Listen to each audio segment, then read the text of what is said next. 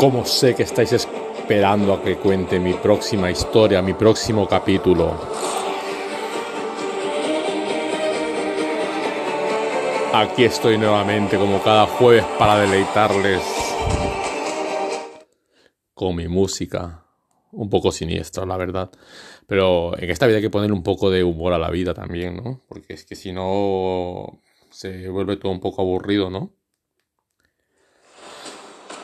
A mí esta canción me encanta, no sé por qué, la he descubierto hoy, la verdad. O sea, la, conozco hace mucho tiempo, pero que hoy he dicho, me gusta, me gusta, y la vamos a incluir en nuestra banda sonora también. Bueno, la, la, la, la voy a silenciar porque luego... Ay, el corte inglés. Que estábamos en YouTube, se nos ha colado el corte inglés. bueno, aquí un guiñito a ver si nos patrocina para el próximo episodio. bueno, nos centramos en materia. Como en el primer capítulo os expliqué mi vida con aquella niña que ya hace algún tiempo pasó la historia Mejor Vida porque la verdad que fue un capítulo muy oscuro en mi vida. Y tuve que irme de mi querida Suiza, de mi querido de mis queridos prados allí en Ginebra y, me tuve que atravesar todo Francia, llegué a España, eh, me establecí en Asturias y me crucé con otro, con otro muchacho un poco estúpido, tarado, aquel Pedrito, el de, el de las cabras. Y mira, decidí que en Europa no podía estar, así que tomé el camino y me fui a, a las Américas. Después de, y, y, después de varios intentos por sacarme la visa para entrar a Estados Unidos, tuve que entrar como ilegal por el desierto de México. Y así llegué al, a la Gran Manzana. ¡Wow! La Gran Manzana. Yo no sé por qué la gente tiene esa, esa historia de la Gran Manzana, de que, de que, de que es wow, la ciudad más emocionante, más hermosa, más divina, más maravillosa del mundo, cuando es una puta mierda vivir ahí. O sea, a mí me decían el sueño americano, el sueño americano, eh, el sueño americano y una mierda el sueño americano.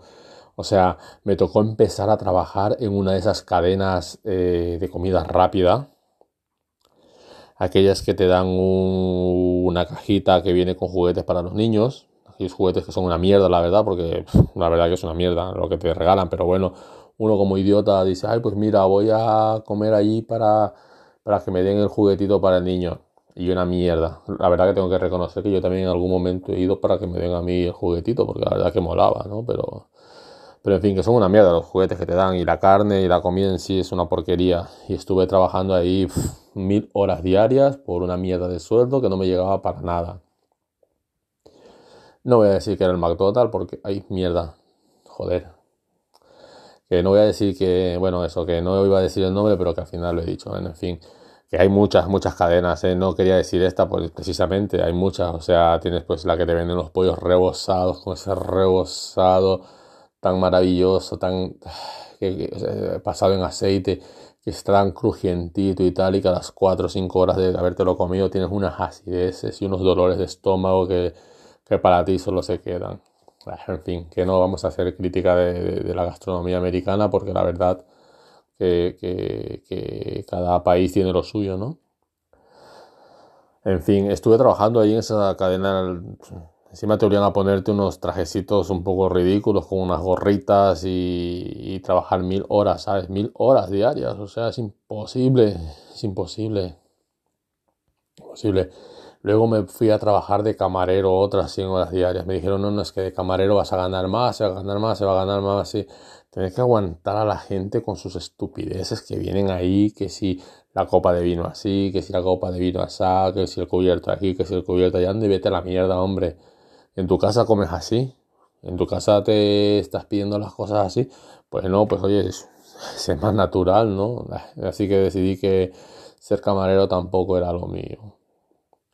También estuve trabajando pues limpiando piscinas, limpiando casas, limpiando escaleras, oficinas, incluso en el campo recogiendo frutas y tal pero, pero siempre abusaron de mí, ¿sabes? O sea, siempre mal pagado, sin contrato, sin, sin vacaciones, eh, sin, sin seguro social. O sea, ¿dónde va un lobo sin seguro social? O sea, sin, sin, sin, sin esa maravilla que es la seguridad social. Sí, bueno, aquello que llamas y te tienen ahí 50 horas esperando por teléfono para hacerte una visita, una pancreotomía o una endoscopia o una colonoscopia por teléfono, que dicen, a ver qué sientes, sí, a ver, no, es que cuando voy al baño siento esto, no sé qué. Ah, vale, pues tómese eso, tómese lo otro. O sea, la seguridad social tiene unos médicos que son una eminencia que, que por teléfono te, te lo miran todo. En fin. Eh, lo peor de todo que llevé como, como emigrante en Estados Unidos fue compartir mi casa con otras siete personas más, o sea, dos habitaciones. Eh, era gracioso, o sea, hacer cola para comer, cola para ducharte, cola para lavar la ropa, cola para, mm, para cagar. O sea, como te antojes tú de ir a cagar mientras el otro se estaba duchando y tenías el número 7, pues prepárate porque te, queda un buen rato. Oye, es que no tenías intimidad para nada ni para tocarte. ¿eh? Y mira que tocarte con las garritas, con las uñas, vamos, para hacerte una pajilla, ¿sabes?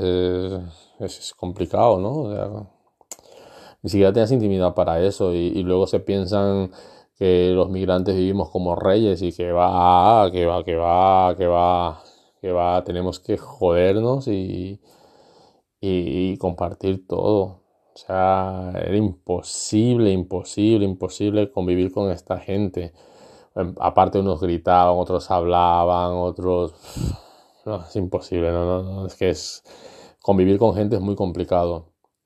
Luego, luego venían los chismes, incluso chismes entre los de mi misma raza, ¿sabes? O sea, te critican que si míralo este con la gente que va, que si míralo cuando viene, que si míralo... Ah, les pegaba un bufido a cada uno, pero vamos, más rápido que ya. En fin, me fui alejando poco a poco de los de mi raza y, y al final me metí con una jauría de lobos italianos. Oye, la verdad que estaba muy bien. Eh, un día tuve una gran oportunidad de trabajar en un restaurante italiano de uno de mis amigos italianos y hice un monólogo. Oye, fue una experiencia casi religiosa, como dijo Enrique Iglesias. o sea, fue, fue súper bonito porque al final pensé, oye, mira, empiezo ya a subirme a los escenarios y empiezo a hacer cosas y tal. Eh, no sé, un monólogo, hice monólogos, conté chistes, no sé, por ejemplo, como anécdotas, ¿no? De, oye Manolo, ¿sabes, sabes, ¿sabes que lo de las balas de plata son un mito? Y Manolo, como que son un mito? Lo que realmente nos matan a los lobos son las pulgas. Tiene gracia, ¿no? No nos matan las balas de plata, nos matan las pulgas, ¿no? O el de. O el de. Lobo, ¿qué ojos más grandes tienes? Y yo le dije, que me dejes cagar, coño. o sea, tenía los ojos tan abiertos o, cerrados. Cuando uno va al baño, ¿qué hace? ¿Cierra o abre los ojos? No sé, pero a la gente le hizo gracia en ese momento. O el que yo le dije, este sí que es bueno, este sí que es bueno. Me gustaría que, que me llamen Nito. Necesito a alguien que me pregunte por qué. Para que la gente, para que la gente me diga lo bonito. Lobo, nito. Lobo, bonito. no sé si lo habéis pillado, ¿no? Me llamo Nito y como soy lobo, pues me llamo Lobo Nito. Cuando me hey, tú, lo bonito, yo, gracias. Pero bueno, es que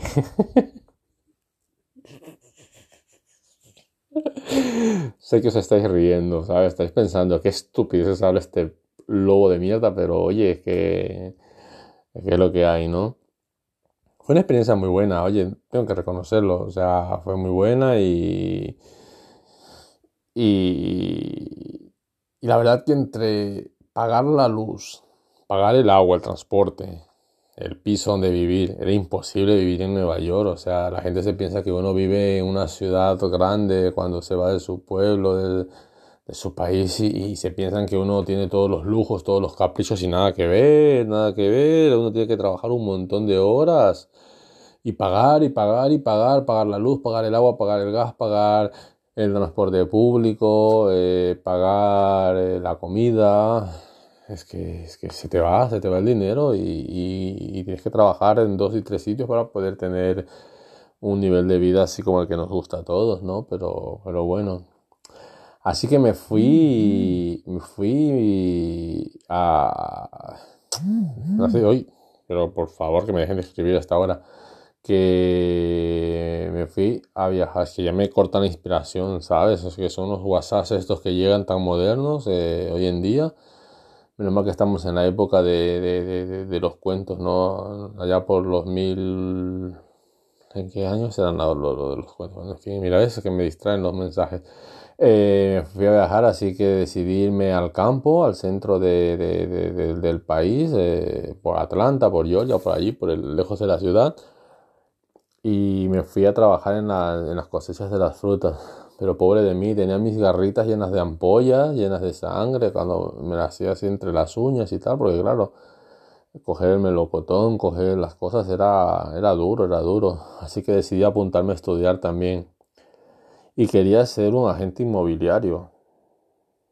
Y, y yo no sabía que ahí era cuando realmente empezaría mi, mi, mi calvario allí en Estados Unidos. Eh, después de, estudiar mucho, pues comencé a trabajar ¿no? en la venta de casas, en los alquileres y parecía que todo iba de maravilla en la compra y venta.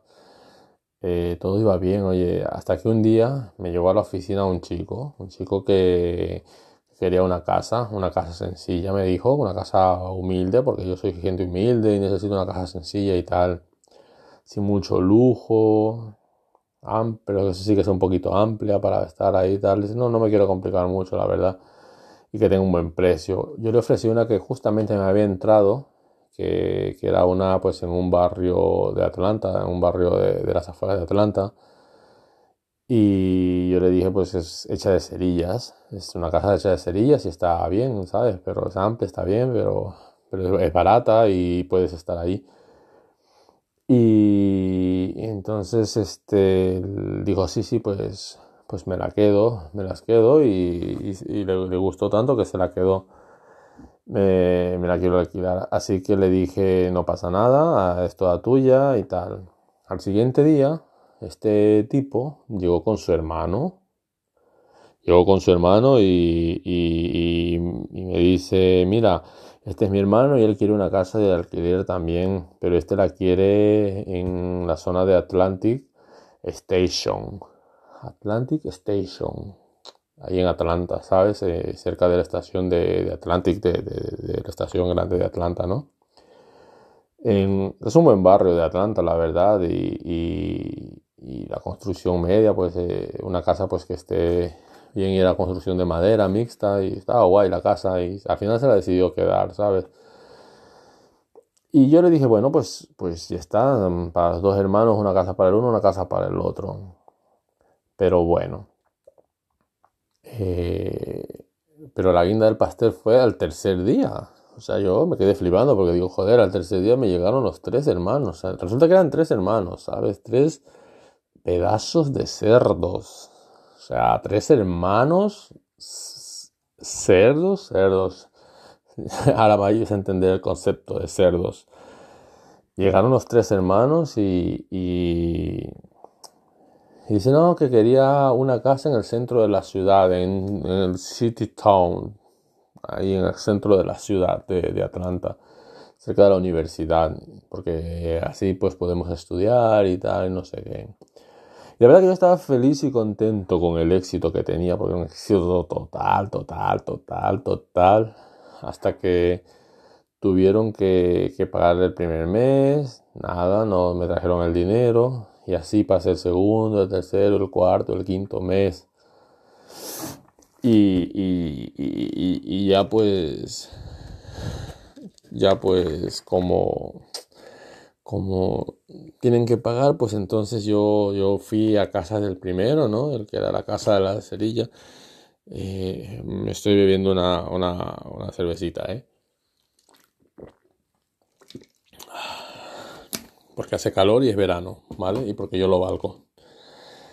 Eh, y como no me abrió la puerta, empecé a soplar, soplar, soplar y soplar hasta que tiré la casa de cerillas y él salió corriendo de un salto y, se fue corriendo a casa de su hermano, al que era la casa de madera, y yo solo quería hablar con él y, él corría y yo detrás de él y, la gente nos miraba por la calle y yo solo quería conversar, quería decirle que por favor me pagara, me pagara, hermano, págame, mira, me debes mi dinero, es mío, es mi casa, yo te la he alquilado y él... Y él no, no, quería pagarme, o sea, él me estaba dejando mal, me estaba quedando mal, se quedaba con él, no, no estaba pagando, llevan, llevan seis meses y se fue a casa del hermano y, yo llegué allí también y empecé a soplar y soplar y soplar hasta que se cayó la puta casa otra vez y salieron los dos corriendo y se fueron a casa del tercer hermano. Y ahí sí, ahí sí que no pude hacer nada porque, porque mira, ya me rendí, me rendí porque estaban los tres hermanos metidos en su casa y, en su casa que era la mía y, y ya fue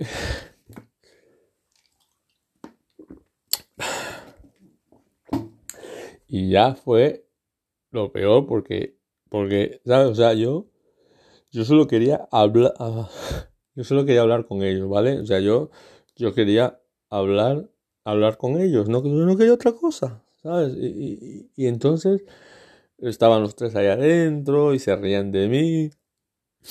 Y yo estaba allí y digo, mira, o sea, ya no puedo más porque, porque porque, porque, o sea, yo lo único que quiero es salir adelante. y, tenía tanta impotencia, tanta rabia, y al final, al final los tres hermanos se quedaron dentro de la casa y, yo ya no sabía qué hacer y, decidí, mira, renuncio, me rindo, no, no, no intento más.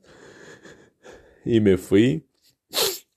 Me fui de ahí porque ya, o sea, han pasado tantos años desde que salí de Suiza, estuve en España y ahora estuve en Nueva York y ahora estoy aquí en Atlanta y...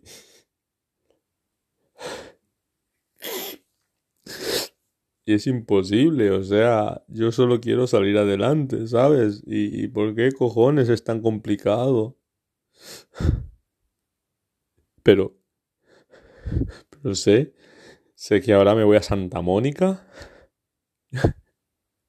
y sé que ahí va a ser va a ser, ahí sí que va a ser la, la, la, la, puta hostia, ¿sabes? O sea, ya me da igual.